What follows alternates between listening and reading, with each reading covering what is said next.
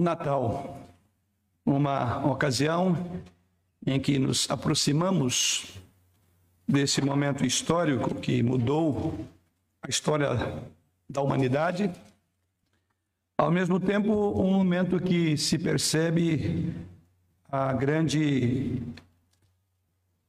diferença de grupos que se posicionam em relação a esta ocasião, a esta data.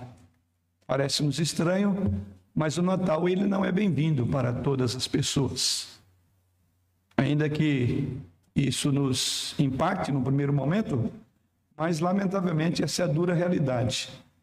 Como é que cada pessoa considera este período? Como é que você, particularmente, avalia o Natal?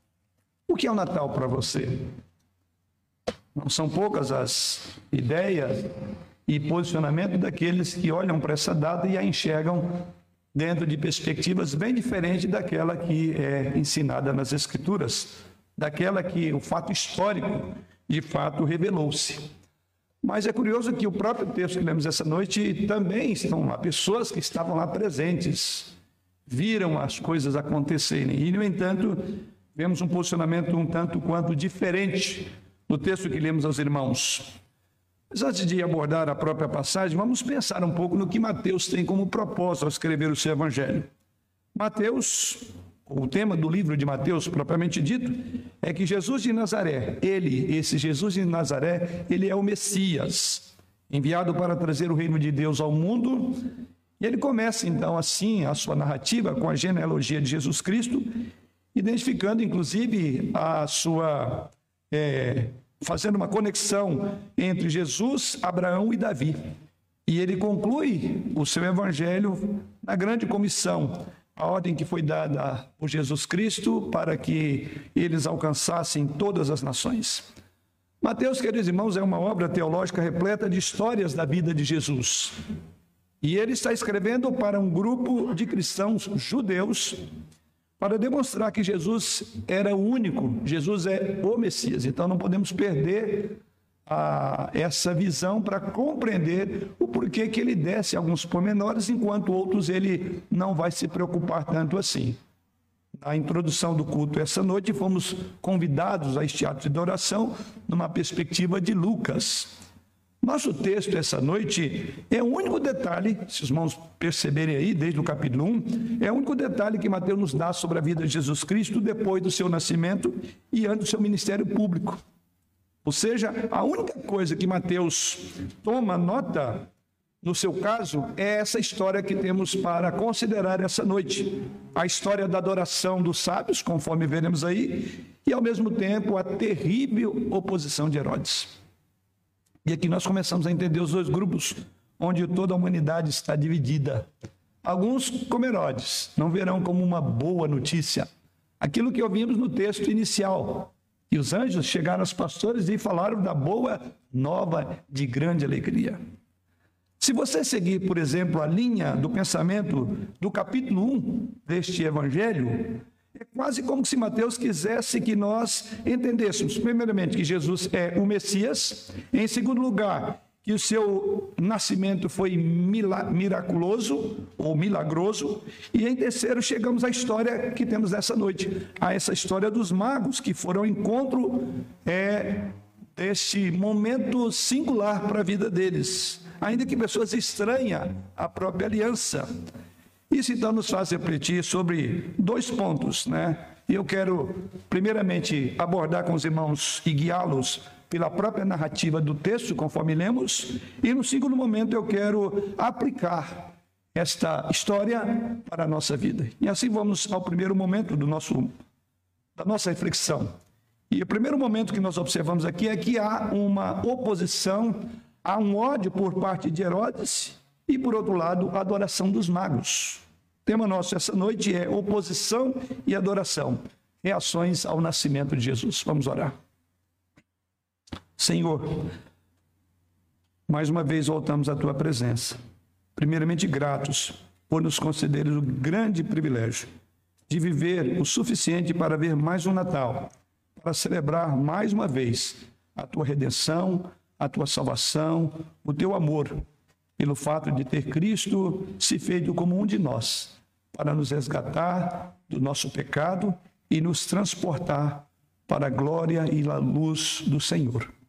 Te louvamos pelo privilégio também de termos a tua santa palavra, as santas escrituras.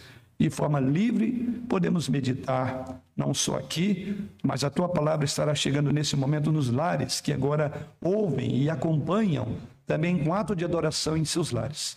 Ajude-nos, ó Pai, para que nenhuma intercorrência, para que nenhuma distração, seja aqui ou nos nossos lares, essa hora, possa tirar o nosso foco, a nossa atenção dessa história maravilhosa do teu amor para conosco, revelada na manjedoura, revelada no nascimento do teu filho. Conduza-nos por meio do teu Espírito à luz da tua palavra. Em Cristo oramos. Amém. O primeiro momento é a narrativa propriamente dito. E nessa narrativa nós vemos dois momentos muito claros, ou duas posições antagônicas. Por um lado, vamos enxergar a oposição e o ódio de Herodes, e ao mesmo tempo, essa mesma cena, esse mesmo momento, trouxe inspiração para homens que vieram de muito distantes e assim adoraram. Os magos adoram a Jesus. O capítulo 2, no versículo 1, começa identificando que após o nascimento de Jesus Cristo e durante os dias de rei do rei Herodes, é assim que nos diz a nativa. Voltem os olhos conosco para o versículo 1. Tendo Jesus nascido em Belém da Judéia, em dias do rei Herodes. Então vamos olhar o nosso primeiro personagem. Diz que Jesus nasceu em dias do rei Herodes. Naturalmente, o texto não vai falar muito da história desse homem, porém, ela vai revelar o, quão, o quanto ódio ele tinha no coração, o quanto que este homem era avesso a este acontecimento. E eu quero então descer a outros pormenores quando estudamos a história desse período. Então o texto nos fala de Herodes. E ao mesmo tempo fala que os reis sábios vieram ali. Verso ainda de número 1. E eis que vieram os magos do Oriente a Jerusalém. Este é o nosso momento aqui. Então, por um lado, e diz o texto, nos dias do rei, do rei Herodes, vieram esses sábios e foram a Jerusalém em busca do rei Jesus. Mas a pergunta é: quem era o rei Herodes? E a nossa primeira reflexão era para é considerar quem de fato foi esse homem. E por outro lado, quem foram esses sábios que vieram do Oriente? Vamos ao primeiro deles, Herodes. Herodes foi o rei nomeado pelos romanos para a região que se encontra aqui, a região da Judéia. Ele era de ascendência idumeia e árabe. Então, era um homem visto como um estranho no meio do povo judeu. Foi colocado ali pelo Império Romano. E ele, inclusive, atraiu a atenção de Roma quando se tornou governador da Galileia por sua capacidade de manter em ordem o povo judeu. Manteve-os ali em ordem, sem dispersar. Ele foi o único governante que teve essa capacidade de fazer isso. Foi o único governante de toda a Palestina que conseguiu manter a paz, que conseguiu, por assim dizer, trazer a ordem naquilo que era a desordem. Então era um homem extremamente respeitado no Império Romano. Ele era muito, inclusive, leal a Roma. Um diplomata extremamente astuto registra a história, e um grande planejador e um guerreiro implacável. Basta nós olharmos um pouco mais para a história desse homem e você verá. No entanto, o texto sagrado vai nos revelar, como a história também conta isso, que Herodes estava profundamente desconfiado e era muito faminto de poder. Ele se via como rei dos judeus. E aí os irmãos vão entender por que, que essa expressão, vimos ver o rei dos judeus, foi muito forte para Herodes, porque ele de fato se considerava o rei dos judeus. E então estava contentamente à procura de inimigos potenciais que eventualmente pudessem é, tirá-lo do trono concorrer. Inclusive, registra a história, os seus próprios filhos. A história registra que ele mandou executar os seus três filhos, porque acreditava que seus filhos estavam conspirando contra o trono dele, e mandou matar os três. Ele preservou o trono à custa de muito sangue. Foi um homem extremamente sanguinário. Aliás, o próprio texto vai falar de um ato cruelíssimo quando ele manda matar as crianças. Mesmo em seu leito de morte, registra a história, Herodes ordenou que, ao morrer, um membro de cada família conforme a história registra, um membro de cada família em Jerusalém também deveria ser morto, para que toda nação realmente chorasse a sua morte naquele dia. Você imagina? No dia da morte dele, manda matar um membro de cada família judia, para que todos chorem. Felizmente, as ordens de Herodes não foram cumpridas quanto a esse ponto. Por outro lado, o texto nos fala também que eis que vieram uns magos do Oriente a Jerusalém, final do verso de número 1. Os sábios ou magos, como é descrito, eram do Oriente, provavelmente da Arábia, ou quem sabe da Babilônia, ou até mesmo da Pérsia. Não há entre os exegetas, os comentaristas, uma definição muito clara, mas possivelmente esses é, magos ou sábios, eles vieram de uma dessas regiões, da Arábia, da Babilônia ou da Pérsia. E eram homens que estudavam as estrelas para discernir os sinais dos tempos na nossa linguagem hoje, eram astrólogos, eram sábios, estudiosos da área. E o versículo 2 nos diz que eles observavam uma estrela única, que considerava como um sinal de que o rei havia nascido, verso de número 2, e perguntaram: Onde está o recém-nascido, o rei dos judeus? Porque vimos a sua estrela no Oriente e viemos para adorá-lo. Não temos certeza de como eles chegaram a essa conclusão, como eles vincularam essa estrela com o nascimento de Cristo. A narrativa não nos fala sobre isso. Pode ser que eles estivessem familiarizados, alguns dizem, com a profecia de Números 24, 17. E a profecia diz assim: Uma estrela procederá de Jacó, de Israel, e subirá um cetro. Ou de Israel subirá um cetro. Mateus não entra nos pormenores, Mateus simplesmente ele afirma os fatos. No entanto, as intenções de Mateus são claras. E elas estão aí no texto, ou seja, eles vieram adorar o novo rei anunciado naquela estrela, conforme o versículo 2. Os magos viajaram para Jerusalém e começaram a perguntar, como diz o verso 2, onde está o recém-nascido, o rei dos judeus? Observe nessa afirmação algo curioso, ou seja, observe que ele nasce como rei, mas ele não era rei. Nesse contexto em que Herodes queria ou entendia que havia uma disputa, a pergunta deles então levanta um reboliço em Jerusalém. Essa colocação, o rei dos judeus, levantou um reboliço em Jerusalém, causou muitos problemas a Herodes e a toda a cidade. E o texto sagrado diz no verso de número 2, há uma palavra muito importante, quando diz lá: Porque vimos a sua estrela no Oriente e viemos para adorá-lo.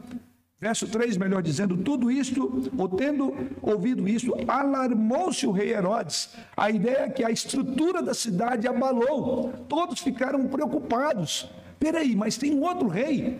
Lembrem que era Herodes? Lembre que ele não poupou nem mesmo seus filhos, porque não admitia concorrentes. Lembre-se de que ele tinha para si que ele era o rei, o rei dos judeus. Então essa palavra, ela mexeu com a estrutura política daquela região, porque afinal de contas levantou-se um concorrente de Herodes, e essa palavra é muito curiosa, alarmou-se, quer dizer, balançou a própria cidade. Significa que algo causou ansiedade. Essa palavra traz, trouxe medo aos judeus. A palavra alarmou-se, então, significa algo que trouxe inquietação, que tirou o foco daquilo que até então eles vinham sendo doutrinados pelo próprio rei Herodes. Todos sabiam então de um rival ao trono de, de Herodes. Todos sabiam que qualquer rival que se levantasse contra o trono de Herodes criaria problemas, não só para si, mas toda a cidade estaria inquieta. Então, embora o texto diga que alarmou-se o rei, na verdade, esse alarme, esse susto do rei, ele, por assim dizer, ele passou para toda a cidade, ele reverberou aquele alarme, conforme a própria história registra. Quando Herodes o Grande estremeceu, diz um autor um comentarista, estremeceu toda a cidade com ele porque aquilo não era uma boa notícia, conforme vimos no primeiro texto lido. Não era uma boa nova no contexto político, geopolítico e econômico. Isso então começa a nos mostrar que o Natal ele vai mexer com as estruturas do mundo e ele vai dividir a nossa humanidade em dois momentos, porque muitos continuam alarmados com o nascimento. Para nós aqui é motivo de alegria. Com júbilo cantamos ainda agora e procederemos cantando ao Senhor mas não é igual para todo mundo. Pense nisso. Então, a ação de Herodes foi o quê? Diz o verso de número 4, prossegue. Então, convocando todos os principais sacerdotes e escribas do povo, indagava deles onde o Cristo deveria nascer. Ou seja, ele convoca, por assim dizer, uma sessão de emergência dos principais sacerdotes. Ele convoca ali os escribas, no dizer do verso de número 4, e ele pergunta, diz o texto aí, a esses líderes religiosos, onde o Cristo, ou mesmo pode ser traduzido Messias, deveria nascer. E o texto sagrado diz então que eles informaram que ele nasceria em Belém, verso na sequência, que também é chamada de cidade de Davi. Inclusive eles citam uma profecia de Miqueias, capítulo 5, versículo 2, verso 6 diz aí: "E tu, Belém, é uma citação de Miqueias 7:2. E tu, Belém, terra de Judá, não és de modo algum menor entre as principais de Judá, porque de ti sairá o guia que há de apacentar a meu povo Israel." Miqueias 5:2. Então, ao abordar aquilo, significa que eles sabiam quando foram inquiridos, ele inclusive diz, inclusive é cumprimento de uma profecia.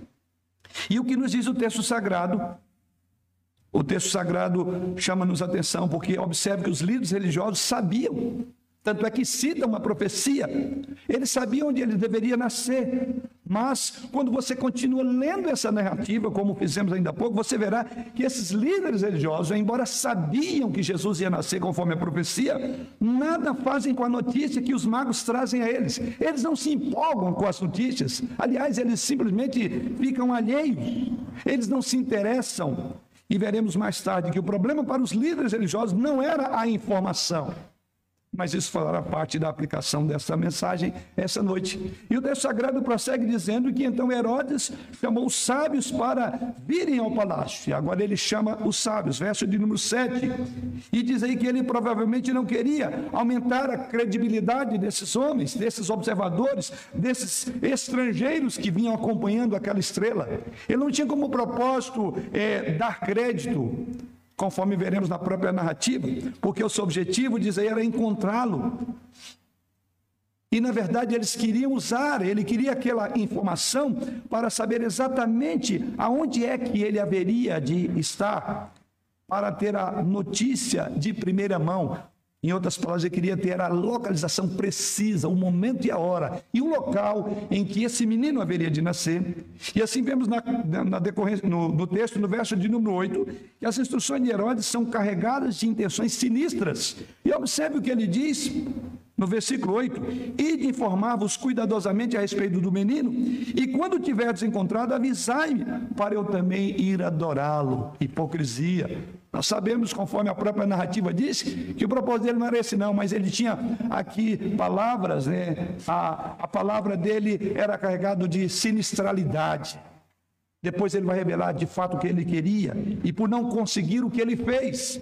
E o texto sagrado prossegue dizendo, lá no verso de número 9, que os magos então foram instruídos por Herodes a seguir em direção a Belém. E enquanto eles viajavam, a estrela reapareceu milagrosamente pouco depois no local onde Jesus estava, verso de número 9. Então o que vemos aqui é que os magos estão radiantes com o reaparecimento daquela estrela. E o verso de número 10 nos é dito aí que eles alegraram-se com grande e intenso júbilo.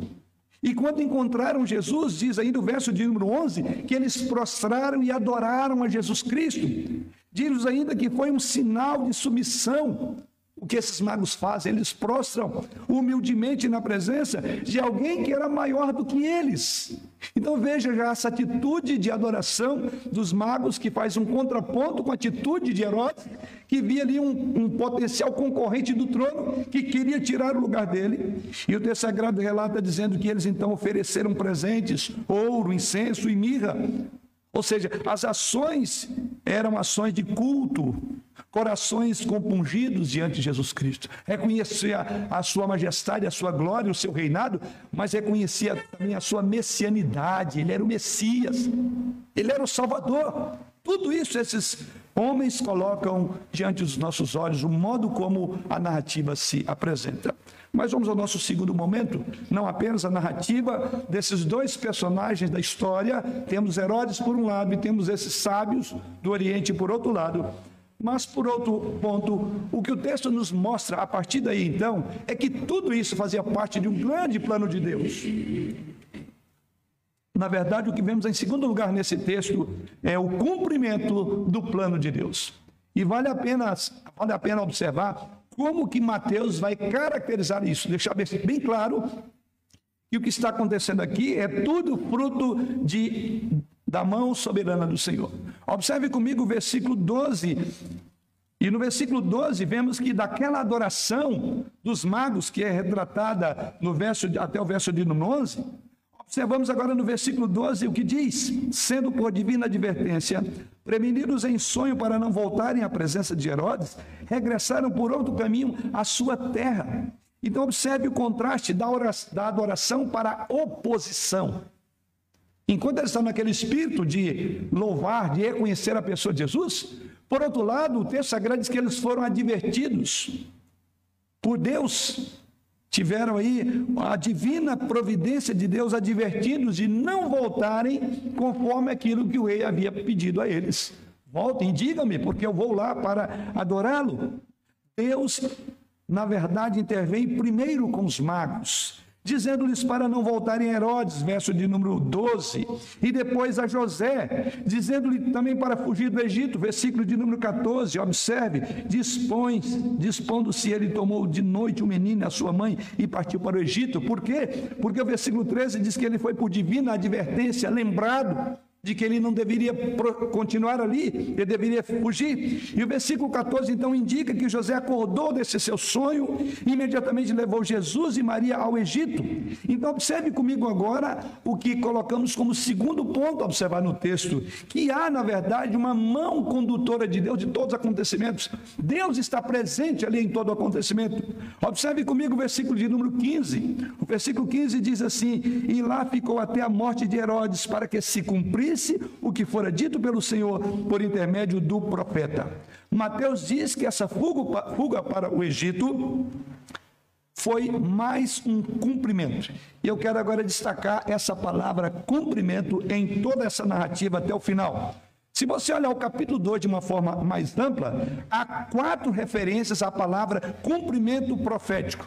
Nós temos a primeira referência no versículo de número 5, que diz lá: Em Belém da Judéia responderam eles, porque assim está escrito por intermédio do profeta. Ou seja, o texto está nos dizendo que aqui é o cumprimento do que foi dito pelo profeta Miqueias. Caminhamos para o versículo 15 e você vai observar novamente. E lá ficou até a morte de Herodes, para que se cumprisse o que fora dito pelo Senhor por intermédio do profeta. Mais uma vez, versículo 17 e 18. Então se cumpriu o que fora dito por intermédio do profeta Jeremias. Ouviu-se um clamor em Ramá, pranto, choro e grande lamento. Era Raquel chorando por seus filhos, inconsolável por não mais existirem. E por fim, o versículo de número 23. E foi habitar numa cidade chamada Nazaré, para que se cumprisse o que fora dito por intermédio dos profetas. Veja aqui então, em quatro momentos, a narrativa vai se preocupar daqui para frente em mostrar que exatamente foi fruto do cumprimento. Daí porque enxergamos esse segundo momento no nosso texto, ou seja, há um cumprimento muito claro do plano de Deus. Essa referência particular, quando olhamos no versículo 5, que é quando Israel era menino, eu amei, diz lá, e do Egito chamei o meu filho. Então, na verdade, é uma referência a um outro momento, mas o texto sagrado aplica isso a Jesus Cristo. Então, essa é uma referência óbvia quando você lê o texto de Oséias capítulo 11. Oséias capítulo 11 está falando de que houve uma libertação do povo do Egito no período de Moisés, que tem sido as nossas meditações. Mas, pelo que vemos, parece-nos que Mateus, no nosso texto, Mateus queria que seus leitores vissem Jesus como o cumprimento daquela promessa e não é à toa que temos observado que toda mensagem em Êxodo aponta para Jesus. Porque o próprio Mateus faz isso. Ele está pegando um contexto onde fala de Israel que menino que Deus havia o amado e aplica a Jesus Cristo no nosso texto. Em outras palavras, Mateus desenvolve um padrão nessa passagem de cumprimento de que Jesus é execução do plano de Deus. E é por isso então que nós vamos ver quatro vezes ele falando: Jesus é a execução do plano de Deus. Essa manjedoura foi projetada por Deus. Esse nascimento foi projetado, planejado por Deus. Ele está no controle de todas as coisas. O que Mateus está dizendo é que todos os propósitos de Deus ó, apontam para um clímax, a vinda de Jesus Cristo na manjedoura. O Natal é isto. É um plano muito claro de Deus. É o cumprimento das profecias. Ou seja, não havia nada fora do controle. Ainda que isso nos pareça quando observamos esse desconforto de Maria e de José, o modo como as coisas acontecem, a perseguição que se dá, uma carnificina promovida por rei Herodes para destruir, para tocar em Jesus, mas ele não sabia com quem ele estava lidando, porque Deus é o autor da história. E assim nós olhamos lá no verso de número 16, e quando você vê o verso 16, vendo-se iludido pelos magos, enfureceu-se Herodes grandemente e mandou matar todos os meninos de Belém e de todos os seus arredores, de dois anos para baixo, conforme o tempo do qual, com precisão, se informara os magos. Então, observe no versículo 16, ele revela a profundidade da paranoia desse louco, desse insano Herodes. Porque o texto sagrado nos diz que ele, depois de descobrir que os magos o enganaram, ele agora elabora um plano, porque os magos não voltaram pelo mesmo local, porque foi advertido por Deus para que não fizesse. Deus está na supremacia da história, conduzindo os fatos. E o texto diz que ele agora elabora um plano para garantir que o Messias deveria ser morto. E assim ele manda matar crianças de dois anos para baixo, em sua tentativa psicopática de eliminar aquele que haveria de desafiar o trono, diz o texto então que ele ordena a morte de todas as crianças do sexo masculino com menos de dois anos de idade. E então ele despachou os seus soldados para matar. Até uma circunvizinhança de 9,6 quilômetros ao sul de Jerusalém. Então imagine quanta criança que morreu. Mas Mateus continua ainda na narrativa e ele diz lá que novamente ele retoma o tema, depois de falar dessa tentativa de, por assim dizer, sufocar o plano de Deus, vinda por esse insano, por esse louco que queria destruir, que achava que matar Jesus era alguma coisa que estava no poder dele. E então Mateus novamente retoma o tema do cumprimento. E aqui mais uma vez ele cita a passagem de Jeremias capítulo 31, versículo 15 que registra o luto de Raquel. E assim vemos o verso de número 18: Ouvindo-se um clamor em Ramá, pranto, choro e grande lamento, era Raquel chorando por seus filhos, inconsolável porque não mais existem. Então ele cita uma profecia, ou ele cita um momento e quando você olha ali no contexto de Jeremias, você verá que era um contexto em que não havia esperança, e o texto de Jeremias, capítulo 31, versos 17 e 18, nos diz assim: Há esperança para o teu futuro, diz o Senhor, porque teus filhos voltarão para os seus territórios. Bem ouvi que Efraim se queixava, dizendo: Castiga-me, e fui castigado, como novilho ainda não domado. Converte-me e serei convertido, porque tu és Senhor, meu Deus. E mais uma vez, a ideia de linkar com passagem do Antigo Testamento. E Mateus faz uma conexão do que aconteceu com esta mulher que perdeu seus filhos na guerra, agora, mais uma vez, ligando que Deus era o Senhor da história. Mas a nossa sessão do texto termina com mais uma intervenção divina na forma de um sonho, verso de número 19. E assim nos diz o texto sagrado: Tendo Herodes morrido, eis que um anjo do Senhor apareceu em sonho a José no Egito. Ou seja, Deus à frente da história. Um anjo aparece, diz o versículo 19, e ele aparece a José mais uma vez, pela segunda vez, e ele aparece em sonho. E ele informa nesse sonho de que Herodes havia morrido e que agora era seguro voltar para aquele local de onde Deus havia mandado sair. Ele diz: Você sai até que eu te informe de novo. Pois bem, passou o período. O próprio Herodes estava morto, Mas no versículo de número 22, parece-nos que Maria e José planejavam voltar para a Judéia, a região de Jerusalém e Belém. Olha o que diz aí: tendo, porém, ouvido que Arquelau reinava na Judéia, em lugar de seu pai Herodes, temeu ir para lá e, por divina advertência, premenido em sonho, retirou-se para as regiões da Galileia. A ideia é que parece que eles iam voltar de onde Deus havia mandado sair mas foram prevenidos em sonho. Então, por isso que dá a entender que o texto sagrado fala que Maria e José, de certa forma, estavam planejando voltar para onde, de onde eles haviam saído, mas decidiram mudar. E aí o texto sagrado cita um outro local, Nazaré, verso de número 23. E foi habitar numa cidade chamada Nazaré, para que se cumprisse o que fora dito por intermédio do profeta. Decidiram ir para Nazaré, na Galileia que ficava muito mais ao norte do que o sul onde eles estavam. Eles temiam que o filho de Herodes, Arquelau, diz o texto, tentasse matar. E Mateus então termina este capítulo com outra declaração de um cumprimento da profecia, verso de número 23.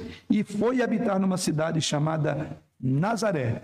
E ele faz a seguinte afirmação: para que se cumprisse o que fora dito por intermédio dos profetas, ele será chamado Nazareno.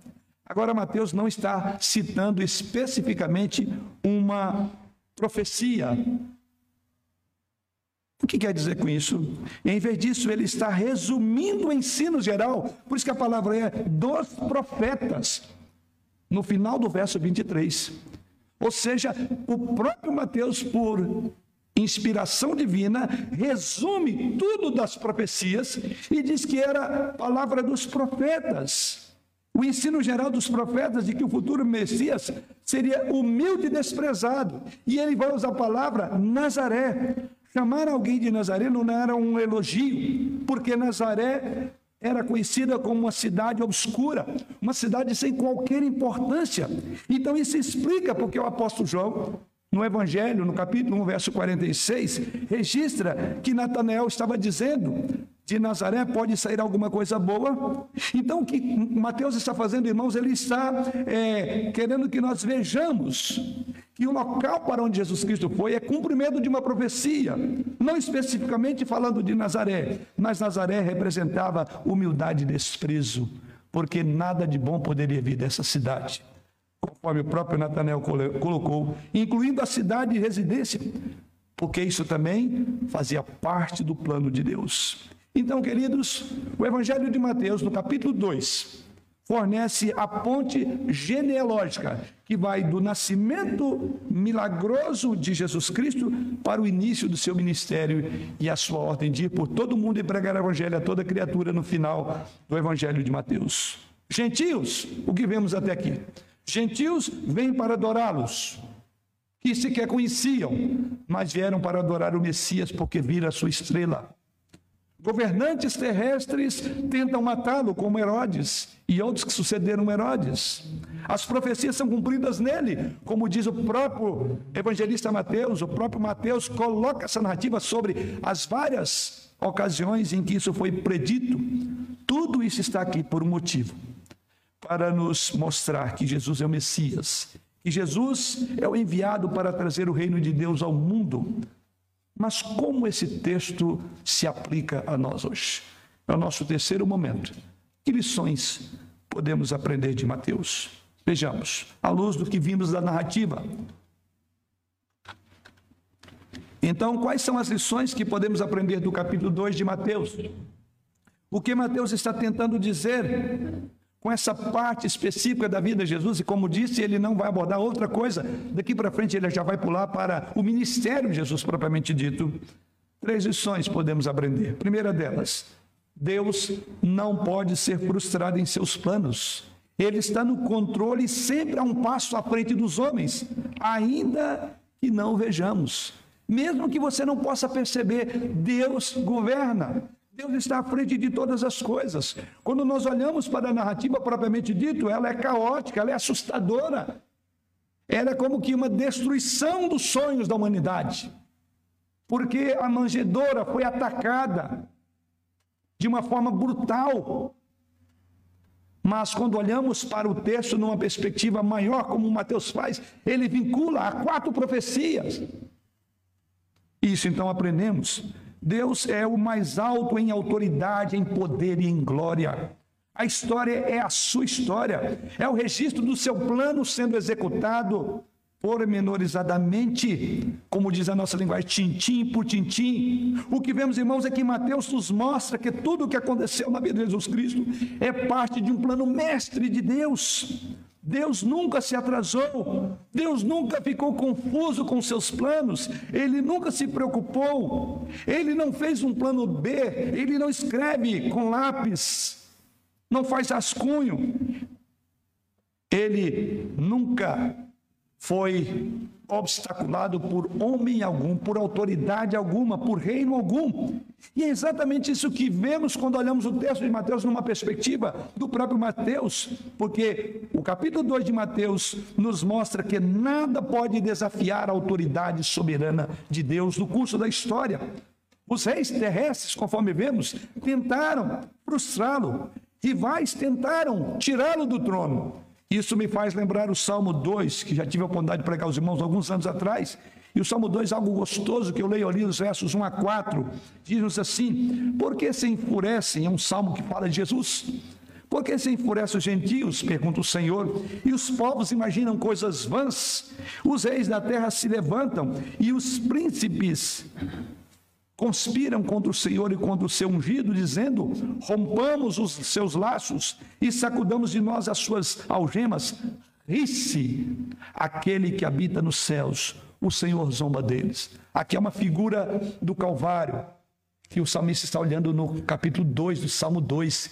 E ele diz: Olha, parece que eles estão ali querendo destruir Jesus Cristo, como se pudesse.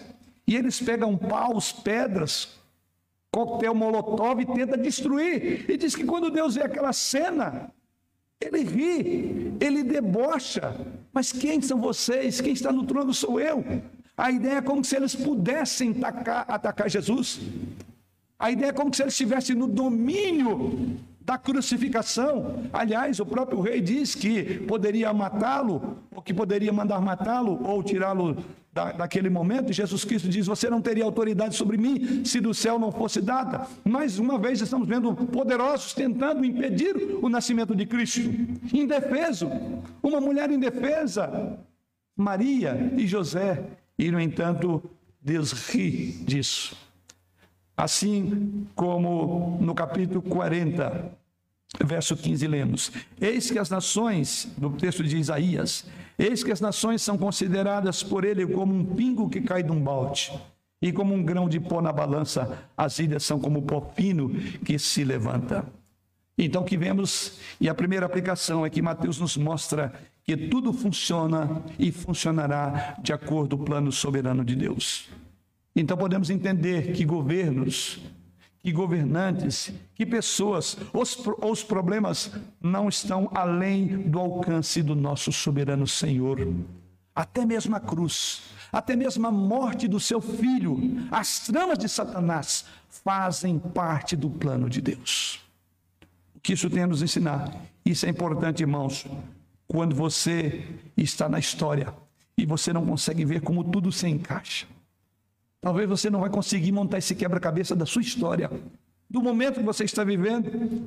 Eu chamo isso de lado sombrio, obscuro da vontade de Deus. Então, o que você faz, se você está nesse momento, lembre-se e descanse. Isso nos ensina essa passagem. Salmo 9, versos 1 e 2, o salmista diz: Louvar-te-ei, Senhor, de todo o meu coração, contarei todas as tuas maravilhas. Alegrar-me-ei e exultarei em ti, ao teu nome, ó Altíssimo, e cantarei louvores. Assim também o salmista no Salmo 9, versos 9 a 11, podemos confiar nele mesmo quando as coisas não estão muito claras. Diz o salmista: O Senhor é também alto refúgio para o oprimido, refúgio nas horas de tribulação. Em que, pois, confiam os que conhecem o teu nome, porque tu, Senhor, não desprezarás desprezarás os que te buscam. Cantarei louvores ao Senhor, que habita em Sião. Proclamai entre os povos os seus feitos. Todos nós estamos atrás aí de uma notícia que nos traga tranquilidade no momento dessa pandemia. Praticamente viramos um ano com muitos temores que rondam, rondaram e talvez ainda rondarão muitos de nós. Você precisa de entender o que o salmista disse, que o Senhor é alto refúgio para o oprimido, refúgio nas horas de tribulação. Foi alto refúgio, refúgio na hora da tribulação daquele casal impotente chamado Maria e José. Você entende isso? O Natal então fala da soberania de Deus no curso da história. Ainda que você não entenda as dinâmicas do poder do inimigo, ainda que você não entenda as dinâmicas dos seus problemas, olhe para este momento e você verá Deus conduzindo. Mas a segunda aplicação que podemos fazer de Mateus capítulo 2 é que Jesus deve ser adorado por todas as pessoas, todas. Conforme dizemos, Mateus é o único escritor que nos fala sobre os magos. Essa narrativa não está lá no Evangelho de Lucas e muito menos no de João. O que vemos aqui é que esses observadores colocados por Mateus, observadores de estrelas ou astrólogos e místicos, são pessoas que não eram altamente estimadas na economia, no plano de Deus. Eles são estrangeiros, essas pessoas que vieram ver a Jesus Cristo eram pagãs, mas acertaram quando se trataram de adoração. Os místicos estrangeiros que olham para essa estrela receberam e perceberam graciosamente que ali havia uma notícia de um rei dos reis.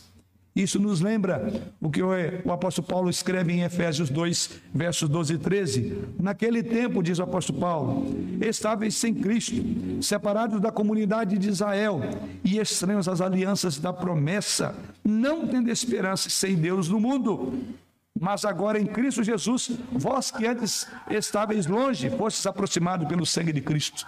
Sim, Deus tem pessoas que traz dos mais longínquos lugares. Deus faz aquietar aos seus pés, quedar aos pés de Cristo, místicos, estrangeiros e pagãos. Esse é o nosso Deus. Ele deve ser adorado e será adorado.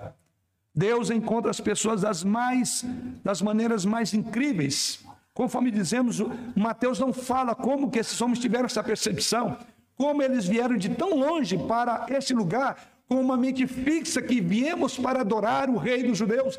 Mateus não trata sobre isso. Isso então fala do lado incrível de como Deus transforma os corações mais duros, mais estranhos. Sempre, queridos irmãos, eu fico surpreso com as várias maneiras com que Deus traz pessoas para si. Talvez você seja uma dessas. É tão maravilhoso saber que não importa onde você esteve, ou que a, a, quem você adorou, adorou, o que você fez, que tipo de pecado você cometeu contra o Senhor. Há espaço para você na família de Deus por meio de Jesus Cristo. Não importa quem você seja. A conduta dos magos neste capítulo nos serve então de exemplo de diligência espiritual. Esses pagãos, esses estranhos Quanta inconveniência, quero crer. Quanta canseira deve ter custado essa viagem tão longa, desde essa pátria distante onde eles estavam até a casa do menino Jesus, quando foram ali adorá-lo. Quantos quilômetros certamente foram cansativos? Quantos quilômetros percorreram até chegar ali? Nenhuma dessas coisas, entretanto, fez com que os magos desistissem de ver o menino Jesus. Nem mesmo as ameaças de Herodes nem mesmo a indiferença dos religiosos. Eles resolveram em seus corações que deveriam vir a aquele lugar e ver Jesus e adorá-lo. Quem dera que todos os crentes hoje professos estivessem mais dispostos a seguir o bom exemplo desses magos, desses estranhos, desses pagãos até aqui. Irmãos, onde está a nossa abnegação? De que maneira nos temos preocupado tanto com as nossas almas quanto esses homens se preocuparam com as suas? Quanta diligência temos mostrado ao seguirmos a Jesus Cristo hoje? O que nos tem custado, irmãos, a nossa religião, a nossa crença? Essas são indagações seríssimas que merecem a nossa séria consideração quando olhamos para essa abnegação desses homens. Mas há outro ponto que podemos destacar na vida desses magos. A conduta desses magos também serviu de um notável exemplo de fé. Observe que eles vão aqui contra a esperança. Eles confiam em Cristo ainda que nunca o tivessem visto. E eles já depositavam confiança. Mas isso não era tudo. Eles também creram em Jesus Cristo, mesmo depois que os escribas e fariseus demonstraram incredulidade, porque eles simplesmente foram indiferentes. Porém, nem mesmo isso foi suficiente. Confiaram nele. Quando viram, diz o texto sagrado, como um pequeno menino e ajoelharam diante de um bebê, numa estrebaria. Quando viram aquele bebê nos joelhos de Maria e adoraram, como diz o texto, como um rei, esse foi o ponto culminante da sua fé. Mas, por fim, Jesus sofre oposição, ativa ou passivamente, por aqueles que são ameaçados por ele. Esse é outro ponto que tiramos de lição no nosso texto. Porque, como dissemos no início, duas reações ao nascimento de Jesus Cristo. Desde o início da entrada de Jesus Cristo no mundo, sempre ele foi uma ameaça para pessoas. Aliás, o apóstolo João faz essa afirmação ali no Evangelho de João, no capítulo 1, versos 10 e 11. Veja a afirmação de João. O Verbo estava no mundo, e nós sabemos que esse Verbo aqui é aquele que diz que se fez carne e habitou entre nós. Jesus estava no mundo. O Verbo estava no mundo, diz o apóstolo João. O mundo foi feito por intermédio dele, mas o mundo não o conheceu. Veio para o que era seu e os seus não receberam. É notável como isso como vejo isso em Mateus 2. Veio para esse povo e esse povo não recebeu. Jesus, eu diria que ele sim, ele ameaça a zona de conforto das pessoas. Nesse caso, o poder de Faraó estava ameaçado. Ele então tenta tirar essa ameaça da sua frente, tenta matá-lo, como diz o texto sagrado, e não envia esforços ao ponto de mandar matar todas as crianças abaixo de dois anos. Herodes tinha medo de que esse garotinho interferisse na sua vida, na sua vida. Herodes tinha medo de que esse garotinho interferisse em sua posição, em seu poder, em sua influência. Sim, o homem cujo desejo é fazer o que deseja, nunca estará disposto a receber Jesus Cristo. Apenas o cristão é alguém que deixou que sua fazer a sua própria vontade. É alguém que dedicou a sua vontade a fazer a vontade de Jesus Cristo. Sim, Herodes é alguém no nosso texto que se opõe ativamente a Jesus. Mas não é só Herodes. Há outro grupo também no nosso texto, como vimos essa noite. São os líderes religiosos. Irmãos, perceberam qual foi a reação deles quando os magos falaram daquilo? Eles sabem onde o Messias vai nascer. Eles citam uma profecia de Miqueias, do capítulo 5. Eles sabem os sinais que estão indicando aquele nascimento e o que esses religiosos fazem? Nada. Uma total indiferença. Eles não se interessam pelo assunto. Eles estavam como que em si mesmos, em suas disputas religiosas. Eles estavam preocupados com, a, com o ritual do templo e suas discussões legais e jurídicas. E eles simplesmente não se importam, eles simplesmente desconhecem a Jesus Cristo. Para os religiosos, Jesus Cristo não significou absolutamente nada, porque eles eram tão religiosos que perderam o que poderia ter sido o maior acontecimento da sua vida, a maior das profecias que, inclusive, eles conheciam. Então eu me pergunto, queridos irmãos, nessa noite, quantas pessoas aqui ou aqueles que estão nos ouvindo através das redes sociais, que têm se colocado em oposição a Cristo, ativamente ou passivamente. Sim. É estranho que o Natal ainda continua sendo rejeitado de forma ativa ou passiva. Aqui vemos Herodes e vemos os religiosos ativamente se opondo a Jesus Cristo. Mas quantas pessoas hoje sabem que Deus está tentando chamar a atenção delas, mas elas estão tão ocupadas em seus próprios afazeres que Cristo não lhes diz nada, não diz respeito nada. Quantas pessoas sabem exatamente que Deus deseja o que elas façam, mas elas seguem exatamente no mesmo caminho oposto à vontade de Deus? Quantas pessoas estão correndo, resistindo e lutando contra Deus? Quantas pessoas estão pensando, não vou deixar o Senhor me vencer? E o que eles não percebem é com quem eles estão lidando. Nem Herodes, nem os reinos desse mundo impediram de Jesus nascer. Os poderes mais bélicos do mundo não foram capazes de dominar e a cena da cruz, porque ela estava no controle soberano de Deus. E eu me pergunto, quantas pessoas se opõem a Jesus passivamente, educadamente, silenciosamente? Eles são o que eu chamaria de células adormecidas da desobediência e da rebelião contra Deus. Quantas pessoas nunca deixaram a igreja ou se rebelaram abertamente? Elas simplesmente não se importam com isto. Quantas pessoas, ano após ano, vivem em perpétuo estado de apatia e ouviram inúmeras histórias como essa? Tiveram vários anos ouvindo a história do Natal. Isso não comove. E o problema é que elas não sabem com quem estão lidando. Opor-se a Jesus, ativa ou passivamente, é traição de qualquer maneira. E eu acho que Mateus diria para essas pessoas: olha, ele é o único, você deve ajoelhar diante dele. Você vê no final do dia apenas dois tipos de pessoas neste mundo: aqueles que se opõem a Jesus Cristo e aqueles que o adoram. Foi o nosso tema dessa noite. Ao final de mais uma festividade de Natal, em qual desses grupos você está? Ao final desse dia, ao final dessa festividade de Natal, você é aquele que se opõe a Jesus ou é aquele que adora? Não há meio termo. Não existe isso. E todo ponto que Mateus capítulo 2 nos apresenta e nos mostra é que opor-se a Jesus Cristo é uma péssima ideia. É uma má ideia. Porque porque ele é o Messias, ele é o filho de Davi, ele é o filho de Abraão. Para concluir, querido, curve-se diante dele e o adore. Sabe por quê? Pois um dia todo mundo vai dobrar os joelhos, humildemente, em submissão a ele. E naquele dia ele será o Salvador ou será o juiz. Eu concluo com as palavras de Paulo em Filipenses 2, 9 a 11.